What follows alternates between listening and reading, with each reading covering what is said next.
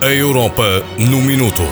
Conheça as suas oportunidades, direitos e deveres enquanto cidadão europeu. Da responsabilidade do Centro de Informação Europe Direct Minho, sediado no IPCA, Instituto Politécnico do Cávado e do Ave, Barcelos. A Europa no Minuto, terceira temporada.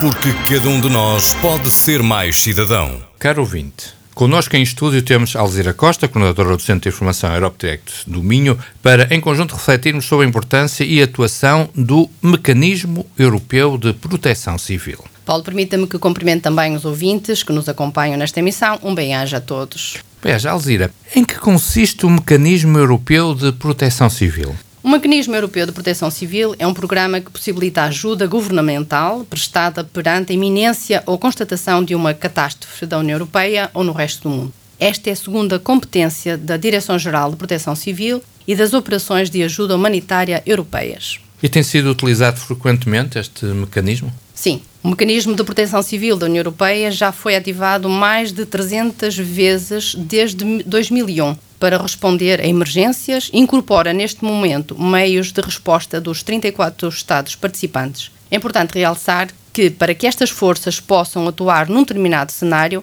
este precisa de ser ativado pelo Estado-membro em necessidade. E que tipo de ajuda é que o Mecanismo Europeu de Proteção Civil presta, nomeadamente em cenários de emergência? Bom, o Mecanismo Europeu de Proteção Civil pretende atribuir uma assistência em espécie. Destacar, por exemplo, o envio de equipas especialmente equipadas para o local da catástrofe para avaliar ou para coordenar a ajuda no terreno por parte de especialistas altamente qualificadas para um cenário específico. Um exemplo desta ação coordenada foram os incêndios que lavraram em Pedrógão Grande em 2017 no nosso país.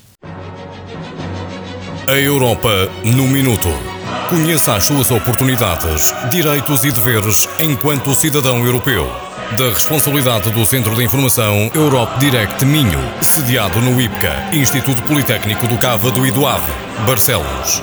A Europa no Minuto, terceira temporada. Porque cada um de nós pode ser mais cidadão.